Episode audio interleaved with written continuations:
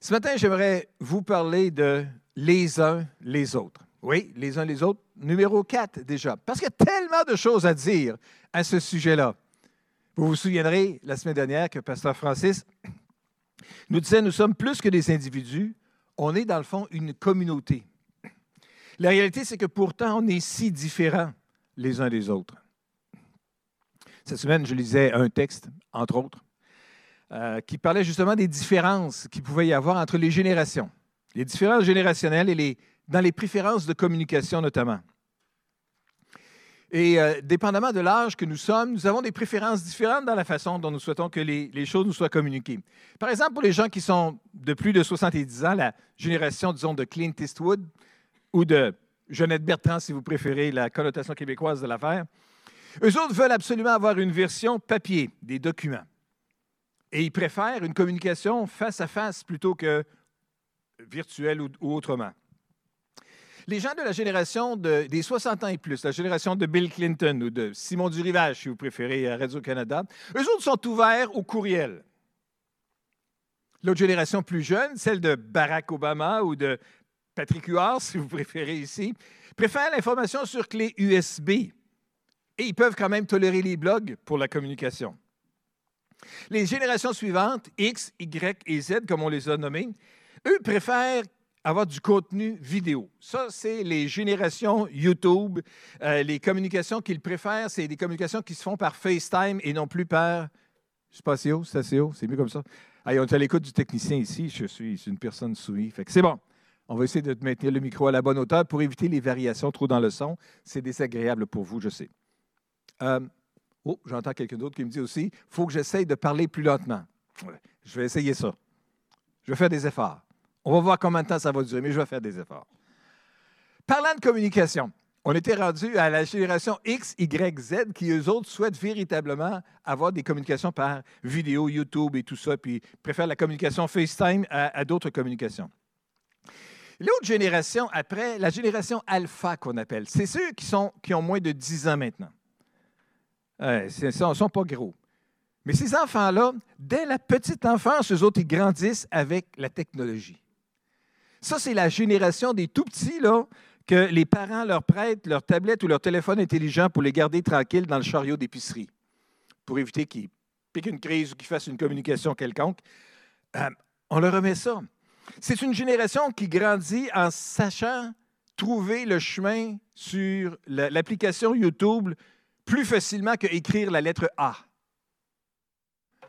Moi, avant que je sache écrire la lettre A, à la première année, parce que moi, dans mon époque, la maternelle n'était même pas inventée encore. On commençait à la première année. Alors, euh, euh, la lettre A, c'était une des premières lettres, bien sûr, qu'on apprenait dans l'alphabet et tout ça. La lettre A est encore la première lettre de l'alphabet? Oui, oui, il y a quand même des choses qui ne changent pas. Là. Ça, c'est encore là. Mais ces tout petits-là grandissent avec une connaissance, euh, on dirait, naturelle de la technologie, tellement supérieure à tout ce que leurs grands-parents, puis en tout cas les arrière-grands-parents n'auraient même pas imaginé et ne sont même pas capables de comprendre probablement toutes les particularités que ces enfants-là vivent. Mais vous pouvez juste imaginer que derrière la génération alpha, il y aura une autre génération. Je présume qu'après alpha, on va arriver à, à bêta, peut-être, quelque chose comme ça, la prochaine génération. Ceux qui vont naître après 2025, qu'est-ce que ça va être, eux, leur expérience avec la vie? Qu'est-ce que ça va être leur référence? Imaginez toute la quantité de différences que ça peut faire, ça.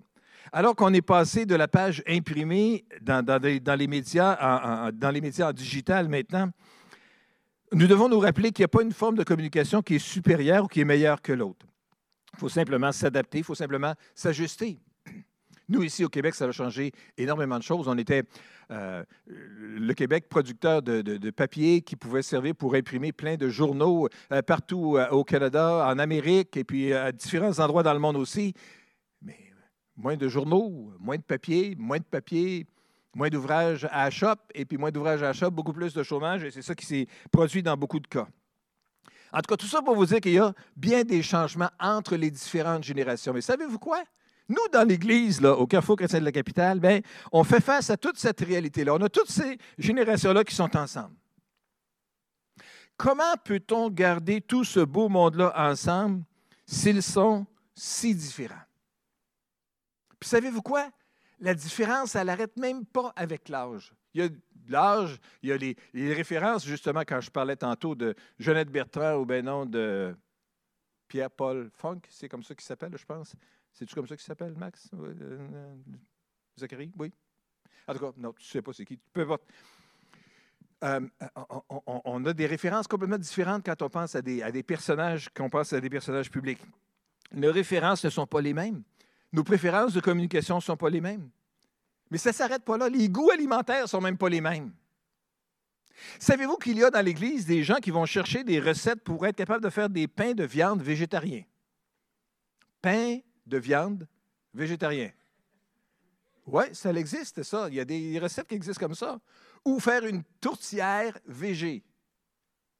Il y a de ça dans l'Église, des gens qui cherchent ce genre de choses-là. Oui, oui, oui. Savez-vous quoi? Il y a même dans l'Église des gens qui vont préférer avoir un déjeuner texan. Un déjeuner texan, ça, c'est quand tu as un steak à côté des œufs au lieu du bacon ou du jambon. Euh, je voyais un article d'un nutritionniste qui disait que c'est très bon pour la santé, ah là, je vois tout plein de mains qui vont se lever, toutes sortes de gens qui vont réagir. Parce que nous sommes différents. Oui, c'est là que les protéines contenues dans la viande, c'est très bon de manger ça tôt le matin, puis ça va soutenir toute la journée. En tout cas, bref. Que ce soit le déjeuner texan ou bien que ce soit la tourtière végé, on a toutes les différences, tous les goûts. Dans les personnalités, nous sommes différents. Il y a des gens qui sont des personnalités très extroverties, que dès que quelqu'un comme ça entre dans la pièce, tu le sais, tu l'entends. Au niveau sonore, elle est là, elle est présente, cette personnalité-là. Ou bien, tu as d'autres personnalités aussi dans l'Église qui sont des personnes tellement discrètes, presque invisibles. S'ils pouvaient euh, s'habiller à la couleur des murs, on ne les verrait plus. Non, il y a tellement, tellement de différences entre nous. Puis là, si on parlait de la musique maintenant, la différence qu'on a dans la musique.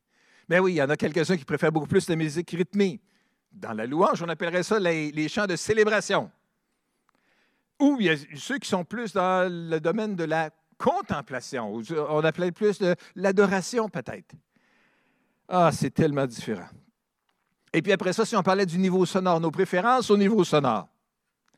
C'est vrai qu'on n'écoute pas toutes les pièces musicales au même niveau sonore. Par exemple, vous n'écouterez pas Salvatore Adamo chanter euh, Toi, l'amour te ressemble. Vous ne savez pas ce que je veux dire, les plus jeunes, hein? c'est ça, oui. Demandez à vos grands-parents, ils vont se rappeler. Ou on n'écoute pas de la même façon non plus euh, Satisfaction des Rolling Stones, au même niveau sonore. Ou si ça ne vous dit rien, euh, on n'écoute pas euh, Power Out de Arcade Fire de la même façon. Peut-être qu'on va écouter Ketchup Song de Lost Fingers. C'est quelque chose d'autre. Et là, si vous êtes plus vieux, vous venez juste de ne pas comprendre du tout ce que je viens de dire. Ça fait partie de nos différences. Comment dans l'Église peut-on avoir un niveau sonore équilibré qui plaise à tout le monde? Ça dépend. Ça dépend de qui est là ou qui n'est pas là. Aujourd'hui, là, ça va bien. Dans le fond, il n'y a presque pas de niveau sonore ici. Il y a à peu près juste ma voix qui rebondit sur les murs. Puis on espère que vous n'entendez pas trop d'écho dans le micro. Ça va se corriger lorsqu'il va y avoir des personnes qui vont être là en présentiel. Ça va être merveilleux. Ça va aider pour, pour l'écho. Mais tout ça, parler des. On est tellement différents. Puis peut-être qu'on pourrait glisser un mot aussi sur la tenue vestimentaire. Tellement différent dans nos goûts, dans notre façon d'être, dans notre allure qu'on a. Puis c'est correct. C'est Francis Danemark, un écrivain belge, qui disait Il y a infiniment plus de différence entre deux êtres humains qu'entre un renard et un dauphin. Remarquez qu'il n'est pas biologiste, euh, mais euh, c'est quand même la parole d'un écrivain, une réflexion d'un écrivain qui dit qu'il y a tellement, tellement de différence entre deux personnes humaines. Toutes nos références ne sont pas les mêmes. Chaque individu est unique à cause de son passé, à cause de la façon dont il est fait, sa constitution, à cause de l'environnement dans lequel il a grandi. On n'a pas tous les mêmes repères. Je sais que quand je parle de Salvatore Adamo, il y a plein de gens qui ne savent absolument pas de qui je parle. Je sais qu'il y a plusieurs des générations précédentes qui savent très bien de qui je parle. On ne reviendra pas là-dessus. Mais les différences entre les individus, dans le fond, sont normales et désirables. On n'est pas tous des copier-coller. On n'est pas tous des copies conformes. On n'est pas tous des copies carbone. Puis encore là, il y avait trois références à trois époques différentes là-dedans. Copie carbone. Pour les plus jeunes, là, ça, c'était ce qui se faisait, c'était comme un copier-coller À l'époque où est-ce que les ordinateurs n'existaient pas, ben oui, il y a déjà eu des gens qui respiraient sur la Terre et qui vivaient sans qu'il y ait des ordinateurs qui fonctionnaient. Il y avait des dactylos, des dactylos manuels.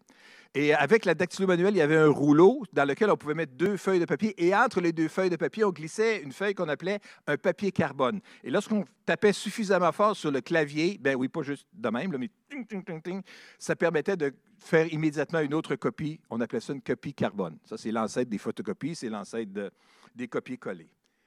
On n'est pas tous, en tout cas, des copies carbone ou des copies collées les uns des autres. On est tous différents. Alors, ne vous attendez pas à ce que les gens réfléchissent comme vous. C'est ça que je veux dire ce matin. Et qu'ils soient sensibles aux mêmes choses que vous êtes, parce que nous sommes différents.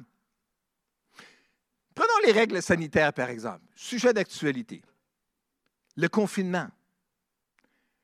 Comment vous réagissez par rapport à ça? Oh, puis je suis sûr qu'il y a toute la gamme des différences euh, de, façon qu'on peut percevoir la chose. Il y en a quelques-uns qui pourraient voir ça d'abord comme une entrave à ma liberté personnelle. Il y a d'autres personnes qui, eux autres, verraient ça d'abord comme un pilier important à leur sécurité. C'est deux optiques complètement différentes, mais qui peuvent sans aucun doute être présents. Le port du masque.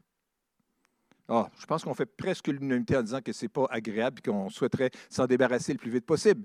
Mais est-ce que c'est essentiel? Est-ce qu'il faut en mettre deux, un par-dessus l'autre, ou juste un est suffisant? Est-ce qu'on doit vraiment le changer à tous les jours ou est-ce qu'on peut le réutiliser?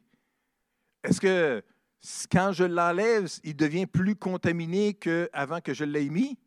Ah, il y a tellement toutes sortes de questions avec ça et toutes sortes de pensées différentes qu'on a. L'efficacité du vaccin, l'efficacité de la vaccination à grande échelle auprès de tout le monde. Est-ce que ça va vraiment être efficace? Le couvre-feu est-il pertinent? Ah, je sais, j'ai soulevé toutes sortes de questions. Mais toutes les questions, si on était tous ensemble, puis je ferais lever la main, hein, qui est d'accord avec telle affirmation, qui est d'accord avec telle affirmation, on verrait des résultats très éparpillés sans aucun doute et probablement, vraisemblablement, semblables à ce qu'on trouve dans la population en général. On est différents. C'est clair? John Ortberg, un auteur chrétien américain, a écrit un livre qui est intitulé je vous aimerais davantage si vous étiez plus comme moi. J'ai trouvé intéressant ce titre-là. J'y ai réfléchi pas mal. Puis dans le fond, ça dit ce que ça dit. Je vous aimerais davantage si vous étiez plus comme moi. Hmm. Peut-être qu'on peut reverser la chose de bord en disant, ils m'aimeraient peut-être davantage si j'étais plus comme eux. Et c'est ça, c'est tellement impossible d'être exactement comme l'autre personne. Nous avons donc besoin de bien prendre conscience que nous sommes différents. Quand nous intégrons le fait que les autres réagissent différemment aux mêmes situations, on augmente de façon significative notre compréhension et notre acceptation de cette réalité-là. Au lieu de chercher d'abord à convaincre l'autre de la valeur, de la supériorité de mon point de vue et de mon opinion, je peux chercher à comprendre pourquoi l'autre pense différemment que moi. Et c'est peut-être là où est-ce qu'il y a quelque chose d'important qu'on a besoin de saisir. Au lieu d'être à la guerre des opinions divergentes, on peut se lancer dans un projet tellement plus noble de construction de ponts entre les parties. Parce qu'après tout, après la pandémie, là, on devra continuer à vivre ensemble. Et ça, il faut qu'on comprenne bien ça. Et je sais que dans la guerre qu'on a, il y en a un camp qui, euh, j'appellerais les, gens qui sont plus sur les pro-liberté ou les quelque chose comme ça, puis avec tous des, degrés de couleurs différentes, puis euh, quelques-uns des autres vont les appeler, ça c'est les complotistes. Et les complotistes vont appeler les autres, ça c'est les moutons. Puis entre les moutons et les complotistes, il y a toute une gamme de personnalités dans lesquelles nous nous trouvons aussi, où est-ce qu'on est tellement différents. Et le monde est dans cette réalité-là maintenant. Le monde a besoin, dans le fond, de voir des modèles, des exemples vivants de respect mutuel et de confiance réciproque dans une époque où il semble que les opinions diverses se polarisent de plus en plus. Alors aujourd'hui, on devrait se poser la question, vous et moi, là, comment un bon chrétien devrait-il se comporter vis-à-vis des autres dans un tel contexte? Comme je suis content que vous posiez la question, J'ai réfléchi à ça justement dernièrement. Et dans le fond, j'aimerais vous amener trois propositions ce matin pour nous aider à mieux vivre les uns avec les autres. Ce matin, j'aimerais vous parler de supportez-vous les uns les autres. Ne vous répandez pas en, plainte les uns contre les autres. Et finalement, troisièmement, ne vous critiquez pas les uns les autres. Regardons d'abord, ne vous répandez pas en plein. oups. Non, si on faisait la page 3 avant la page 4, peut-être ça serait bien. Hein? Oui. Supportez-vous les uns les autres. On lit ensemble donc Éphésiens chapitre 4 et verset 1. Moi, qui suis prisonnier à cause du Seigneur, je vous demande donc instamment de vous conduire d'une manière digne de l'appel qui vous a été adressé. Soyez toujours humble, aimable et patient. Supportez-vous les uns les autres avec amour. Le thème du chapitre 4 du livre d'Éphésiens, duquel est tiré ce, passage-là ici, c'est l'unité dans le corps de Christ. Hein. C'est dans ce passage-là que ça nous parle de l'unité dans le corps de Christ. Mais l'unité n'arrive pas toute seule. La vérité, c'est que nous devons y travailler. Nous devons nous y appliquer. Souvent, les différences entre les gens peuvent mener à la division, mais ceci ne devrait pas être vrai dans l'Église. Au lieu de se concentrer sur ce qui nous divise, nous devrions plutôt nous rappeler de ce qui nous unit. Avez-vous déjà appris à apprécier les gens qui sont différents de vous? Oui, oui. Ceux qui mangent, ceux qui ne recherchent pas les, recettes de. Pas de pâté chinois VG, c'est quoi, non? Ah, les pâtés, oui, des pâtés de viande, c'est ça, VG, végétarien. Euh, ou peut-être que vous êtes quelqu'un qui apprécie beaucoup les pâtés de viande végétariens grand bien vous en fasse. Euh, avez-vous déjà parlé à quelqu'un qui, mange des vrais pâtés de viande? Pâtés de viande? Et peut-être qu'en en jasant ensemble, vous allez découvrir que vous allez être capable d'apprécier cette personne-là. L'unité, ce n'est pas l'uniformité. On n'a pas besoin d'être pareil pour être unis. L'unité vient de l'intérieur, du cœur. C'est une grâce spirituelle que Dieu nous donne. L'uniformité, c'est le résultat d'une pression de l'extérieur, de quelque chose qui est, qui, qui est plus poussé, qui est une obligation extérieure. L'uniformité. J'ai vécu une expérience avec l'uniformité lorsque je suis rentré dans l'armée. Je m'en souviens encore très bien. C'était au mois d'août en 1973. 1973. Ce jour-là, c'est à peu près le jour où est-ce que j'ai vu les autres euh, gens qui arrivaient avec moi au Collège militaire euh, royal à Saint-Jean, qui arrivaient avec moi, qui, qui, avaient, des différences. Chacun arrivait avec ses vêtements civils, qu'on appelle, et avec son allure générale qu'il avait. Je me rappelle encore d'un gars qui s'appelait Lampron. J'ai oublié son prénom, mais je me rappelle de Lampron. Je me rappelle surtout de sa chevelure. Le gars, il avait les cheveux très longs comme ça. Blond. Un peu style euh, Sean Phillips. Ah, puis là encore, je viens de faire une référence historique. Il y en a plein qui ne comprendront pas ce que je veux dire. Mais tu sais, les cheveux longs, blonds. L'emprunt était comme ça. Mais ce jour-là, du mois de août 1973, ce qui est arrivé, c'est qu'on a tous passé chez le barbier, euh, chez le coiffeur, barbier. À l'époque, il y avait des barbiers, des coiffeurs. Bref, dans l'armée, ce n'était pas des coiffeurs tout, c'était des barbiers, barbiers avec des bzzz, tondeurs. Alors, mon ami Lampron a passé là. Et puis le lendemain matin, on était tous vêtus de la même manière, avec le même uniforme, avec les mêmes bottes, avec la même coupe, on avait encore des couleurs de yeux et des couleurs de cheveux différents, mais tellement courts qu'on ne pouvait pas vraiment voir la différence. Puis de toute façon, qui était, qui caché par un casque qui avait par-dessus aussi, puis qui étaient tous le même. Et à partir de ce moment-là, on a commencé à faire des choses de la même façon. On a commencé à apprendre la drill, euh, garde à vous, repos, toutes ces choses-là, puis être capable de marcher au pas cadencé ou au pas ralenti, et puis à, s'enligner comme du monde, puis avoir l'air de vraiment une belle petite armée. Ce jour-là, j'ai appris l'uniformité. Il n'était pas question que moi, j'aime pas ça, le bleu marin. Ou moi, je préfère ne pas mettre de cravate. Hey, mon ami, ce n'était pas une question si tu préfères telle couleur ou ci ou ça. Ici, c'est comme ça que ça marche. C'est clair? Et sinon, ben, tu vas faire des push-ups demain matin ou tu vas faire des, on appelle ça des circuits, de la course à, 5h30 le matin avec les autres puissent se lever. On apprend rapidement à rentrer dans, le moule à ce moment-là. Tout ça pour vous dire que l'uniformité, puis après, avoir l'air à quelque chose qui ressemble tout à la même façon, ça vient lorsque c'est imposé par l'extérieur. Mais l'uniformité, ce n'est pas nécessairement l'unité, parce qu'on peut vivre l'uniformité sans nécessairement être complètement uni. On peut, d'une autre façon, être capable de vivre véritablement l'unité sans être uniforme. On n'a pas besoin d'être pareil pour être uni. Et dans le livre d'Éphésiens, au chapitre 4, nous voyons cela. L'apôtre utilise l'image du corps humain. pour imager l'unité des chrétiens. Chaque partie du corps est différente des autres parties, mais toutes ensemble, ces différentes parties composent un seul corps et elles travaillent toutes ensemble. Et Paul dit dans, son épître, dans le chapitre 4 au début, donc au verset 1 et 2, là, hein, je vous exhorte donc à, vous conduire d'une manière digne, se comporter d'une façon digne de l'appel que nous avons reçu, c'est d'être humble, aimable, patient. Hmm, on devrait mettre un petit peu plus de ces éléments-là dans notre alimentation spirituelle et être capable de le produire encore plus dans notre vie. Hein. L'humilité, l'amabilité et la patience. Et il arrive finalement à l'exhortation principale que je vais souligner ce matin, supportez-vous les uns les autres. Nous sommes différents de tellement de façons. Nous pensons différemment. Nous n'avons pas les mêmes références historiques et euh, nous n'avons pas le même appel dans la vie, nous n'avons pas les mêmes traits de personnalité, nous n'avons pas les mêmes engagements autour de nous, mais supportez-vous les uns les autres. Soutenez-vous les uns les autres. La vérité, c'est que personne ne sera jamais parfait ici-bas sur terre. Nous devons donc accepter et aimer les autres chrétiens malgré leurs fautes. Lorsque nous voyons des fautes dans la vie d'autres croyants, nous devrions être patients et aimables comme les Écritures nous le disent ici. Y a-t-il quelqu'un dont la personnalité ou les actions vous ennuient vraiment? Au lieu de vous concentrer sur les faiblesses de cette personne et de chercher constamment des erreurs, priez pour lui, priez pour elle. Et encore mieux, essayez de passer du temps avec lui, avec cette personne-là. Et vous verrez bien, vous pourriez peut-être apprendre à aimer cette personne-là.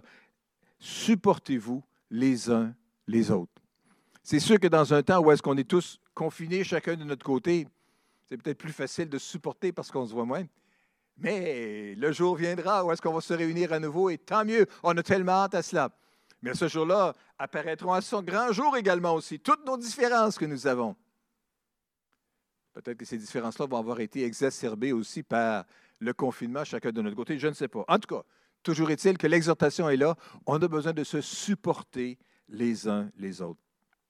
Dans un autre passage, dans Colossiens chapitre 3, nous voyons la même exhortation encore qui nous est donnée.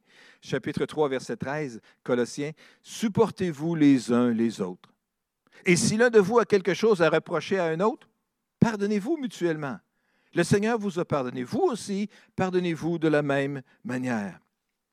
On voit ici le lien entre le soutien, le support donner à une personne différente de moi dans le corps de Christ et le pardon parce que justement, il y aura peut-être des offenses, des offenses méchantes que quelqu'un d'autre pourrait faire à mon égard, mais des offenses, des offenses, des fois, tout à fait, je ne dirais pas anodines, parce que des fois, ça peut vraiment faire mal, mais complètement involontaires.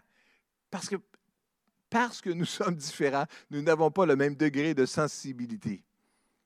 Et la communication n'est pas la même non plus. Et la façon de recevoir la communication qui est donnée est tellement différente d'une personne à l'autre. On a besoin donc d'ajouter l'élément de pardon les uns envers les autres à l'élément de se supporter les uns les autres. La clé pour pardonner les autres, c'est de se souvenir la grandeur, l'immensité du pardon de Dieu pour nous autres. Est-ce que c'est difficile pour vous de pardonner à quelqu'un qui vous a, qui a mal agi à votre égard lorsque Dieu vous a tant pardonné? Hmm. Quand on réfléchit à ça, ça aide, disons, ça motive à faire le pas. Réaliser la grandeur de l'amour infini de Dieu et son pardon peut nous aider à aimer et à pardonner les autres. Et pour ce qui est de l'offense, on peut laisser entre les mains de Dieu les torts qui nous ont été faits. N'étouffez pas votre vie dans des querelles amères. Laissez pas l'amertume d'une blessure ronger votre être intérieur pour les années à venir. Ce ne sera pas bon pour vous, ce ne sera pas bon pour le corps, ce ne sera pas bon pour personne. Donc, première exhortation ce matin, quoi faire dans un temps où est-ce que euh, on est exacerbé sur nos différences les uns par rapport aux autres? Supportez-vous. Supportons-nous les uns les autres. Une deuxième exhortation que j'aimerais euh, qu'on puisse regarder ce matin concernant les uns et les autres, c'est dans Jacques chapitre 5 et verset 9. Lorsque ça nous dit, ne vous répondez pas en plainte les uns contre les autres. Frères, si vous ne voulez pas être condamnés, Voici que le juge se tient déjà devant la porte. ne vous répandez pas en plainte les uns contre les autres. Dans une autre traduction, ça vous dit, ne vous plaignez pas les uns des autres. La vérité, c'est que lorsque les choses ne tournent pas rond, lorsque les choses vont mal, nous avons tendance à, nous plaindre et à blâmer les autres pour nos misères. Oh, ça va mal, hein? Et puis on, se plaint, puis oh, c'est la faute à un tel, puis s'il n'avait pas fait ci, puis s'il n'avait pas fait ça. Blâmer les autres est plus facile que d'accepter notre part de responsabilité, mais ça peut aussi être destructif et c'est quelque chose qui est certainement pécheur pour notre vie. La réponse. Avant de juger les autres pour leur manquement, souvenez-vous que Christ, le juge, viendra pour évaluer chacun de nous. Lorsque Dieu a confronté Adam, par exemple, avec son péché, Adam a blâmé Ève. Puis Ève a blâmé le serpent. C'est donc facile d'excuser nos péchés et blâmer quelqu'un d'autre ou les circonstances. Mais on ne se moque pas de Dieu. Il connaît la vérité. Et il connaît qui devrait porter la responsabilité pour ce que nous faisons.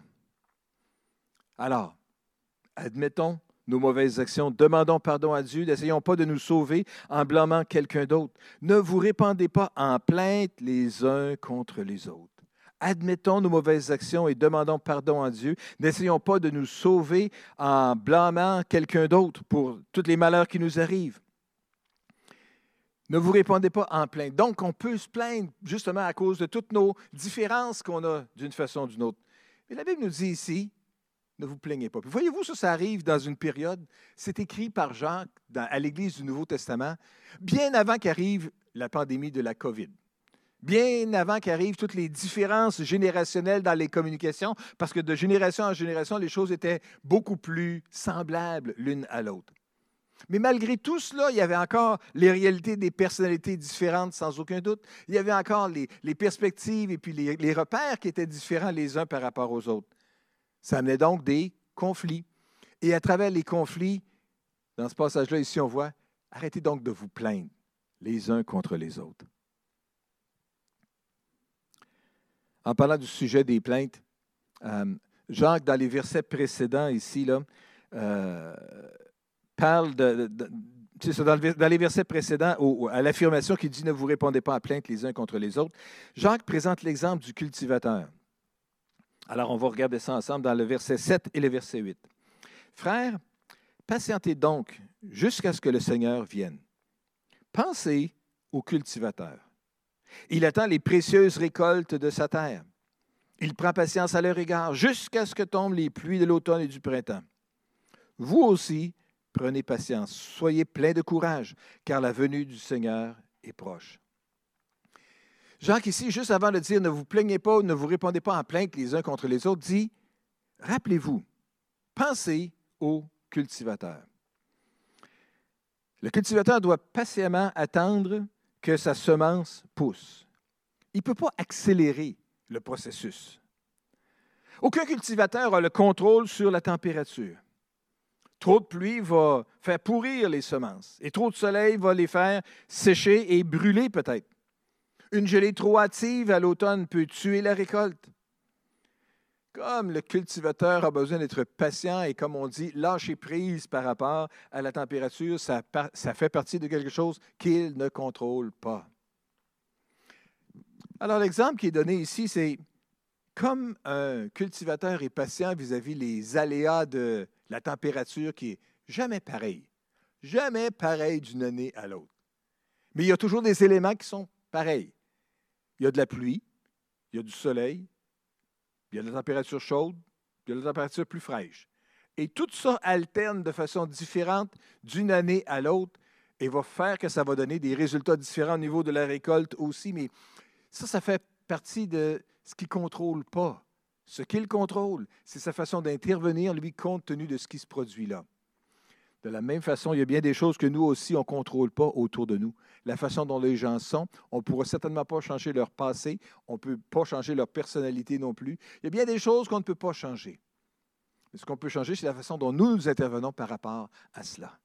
C'est pour ça que Jacques dit, pensez au cultivateur et à la façon dont il est patient vis-à-vis -vis la nature qu'il ne peut pas contrôler, et arrêtez donc de vous répandre en plainte les uns contre les autres. Ne vous répondez pas en plainte. Le cultivateur non plus ne se chicane pas avec ses voisins. Au contraire, l'une des caractéristiques qu'on trouve souvent chez les cultivateurs, c'est leur tendance à s'aider l'un l'autre. Parce que personne sur la ferme n'a le temps ni l'énergie pour se disputer avec ses voisins. Notre impatience vis-à-vis les circonstances, vis-à-vis ce qu'on expérimente, vis-à-vis de Dieu peut-être, nous conduit souvent vers à être impatients envers les autres personnes. Ne répandez pas en plainte les uns contre les autres. On n'a pas besoin de se plaindre l'un l'autre. Et finalement, une troisième, troisième exhortation qui est très semblable. Dans Jacques chapitre 4 et verset 11, c'est Ne vous critiquez pas les uns les autres. Frères, ne vous critiquez pas les uns les autres. Celui qui critique son frère ou qui se fait son juge, critique la loi et la juge. Mais si tu juges la loi, tu n'es plus celui qui lui obéit et tu t'en fais le juge. Critiquez pas les uns les autres. Reconnaissons nos différences. Et euh, je vous aimerais davantage si vous étiez plus comme moi. Pensons juste à ce que ça, ça peut vouloir dire aussi. Est-ce que c'est juste que je suis absolument le centre de l'univers? Et que tout tourne autour de moi et que tout devrait s'ajuster en rapport avec mes préférences personnelles? C'est sûr qu'il y a une tendance naturelle là-dedans. C'est sûr que les gens qui détiennent une certaine opinion euh, politique ou, euh, ou, syndicale ou euh, de santé vont, vouloir absolument marteler leur message et être capable de convaincre le plus grand nombre de personnes autour d'eux. La réalité, c'est que quand on n'est pas le centre du message, et que le centre, ça devrait être Dieu, et que nous, on marche comme des disciples autour de la parole de Dieu, autour de, la volonté de Dieu, autour de ce que Dieu veut accomplir parmi nous. Et on se voit comme juste une partie à travers plein d'autres parties. Alors à ce moment-là, on peut comprendre et accepter tellement plus facilement peut-être la différence. Tout le monde n'a pas besoin d'être comme chacun de nous pour que le monde tourne mieux. Le monde va tourner mieux si chacun de nous accepte mieux les différences dans la vie des uns et des autres sans constamment se critiquer les uns les autres.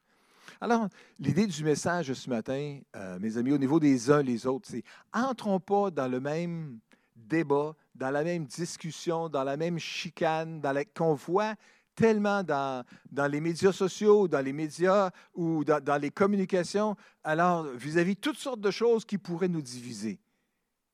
Ne nous critiquons pas les uns les autres.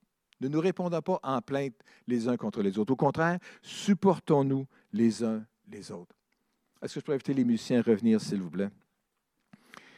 Examinons notre attitude, nos actions vis-à-vis des autres.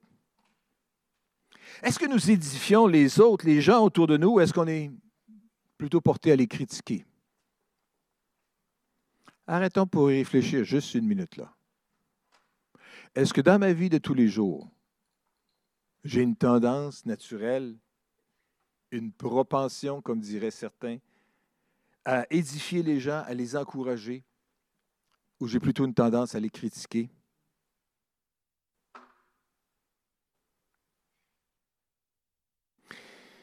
Lorsque vous auriez bien des raisons pour critiquer quelqu'un, souvenez-vous de l'amour de Dieu. Et dites plutôt quelque chose de bien. Je me rappelle d'une illustration que j'avais lue il y a quelques années d'un monsieur qui euh, avait remis un cadeau de mariage euh, à son gendre qui mariait sa fille. Et puis, euh, qui s'appelait, je ne me rappelle plus qui, Lila ou quelque chose comme ça, là, ou Lina, et qui avait donné comme cadeau de mariage une, montre de poche. là, on retourne au début des années 1900, ou fin des années 1800 on est loin de la technologie qu'on parlait tout à l'heure. Une montre de poche, donc, que l'homme pouvait parler. Puis les montres de poche, à l'époque, étaient faites de telle façon que ça pouvait souvent durer une vie et peut-être quelques générations aussi. Et à l'intérieur de laquelle se trouvait, lorsqu'il pesait dessus, parce qu'on devait peser, puis il y avait une petite porte qui s'ouvrait, puis il y avait l'horloge qui était là avec les aiguilles. Et à l'intérieur de la chose qui s'ouvrait, c'était marqué Dis quelque chose de gentil à Lina. Le beau-père avait prévu d'avance que la fille, tout au long de sa vie, à différents moments, à différentes époques de sa vie, euh, ça lui ferait juste du bien à son cœur d'entendre quelque chose de bien qui lui était dit. Et il avait offert comme cadeau de mariage à son gendre euh, cette montre-là, avec ce rappel-là constant, chaque fois qu'il regardait l'heure, plusieurs fois par jour. Dis quelque chose de gentil à Lina. Il y a quelque chose de bon là-dedans. Si seulement Dieu pouvait juste toucher nos cœurs et nous aider aussi lorsqu'on est poussé, qu'on a envie de critiquer, qu'on a envie de plaindre, qu'on a envie de euh, répandre nos méchancetés sur les autres autour de nous à cause de nos misères que nous vivons ou de l'humeur dans laquelle on est cette journée-là. Si plutôt on avait cette réaction différente de dire du bien de cette personne-là aujourd'hui. Dire du bien des autres pourrait bien contribuer à nous guérir de la tendance à blâmer et à critiquer tout le temps. Cela pourrait bien augmenter notre capacité à obéir à l'amour de Dieu et obéir à ce que Jésus nous a demandé. Hein? Aimez-vous les uns les autres, les uns les autres. Supportez-vous. Ne vous répondez pas en plainte. Ne vous critiquez pas les uns les autres. Prions ensemble. Seigneur, je veux juste te prier aujourd'hui avec mes frères et mes sœurs que tu viennes toucher chacun de nos cœurs, chacune de nos vies, alors que nous vivons dans cette période difficile qui s'allonge, qui s'éternise, qui devient trop longue, dans laquelle nous sommes tous fatigués, nous avons tellement hâte de revenir aux choses normales pour différentes raisons dans notre vie de tous les jours, dans la vie du travail, dans la vie de, de l'éducation, dans la vie en général. Seigneur, on veut juste prier qu'alors que nous expérimentons la réalité de cette fatigue, du fait qu'on est tanné euh, spirituellement, de, ces, périodes qui s'allongent, nous te prions que tu puisses nous aider à nous faire du bien les uns les autres, à se supporter les uns les autres, à s'encourager les uns les autres, à ne pas se critiquer les uns les autres, à ne pas se répandre en plainte les uns contre les autres. Viens nous aider à marcher dans tes voies de manière à te glorifier, en marchant d'une manière digne de l'appel que tu nous as adressé, Seigneur, au nom puissant de Jésus. Amen.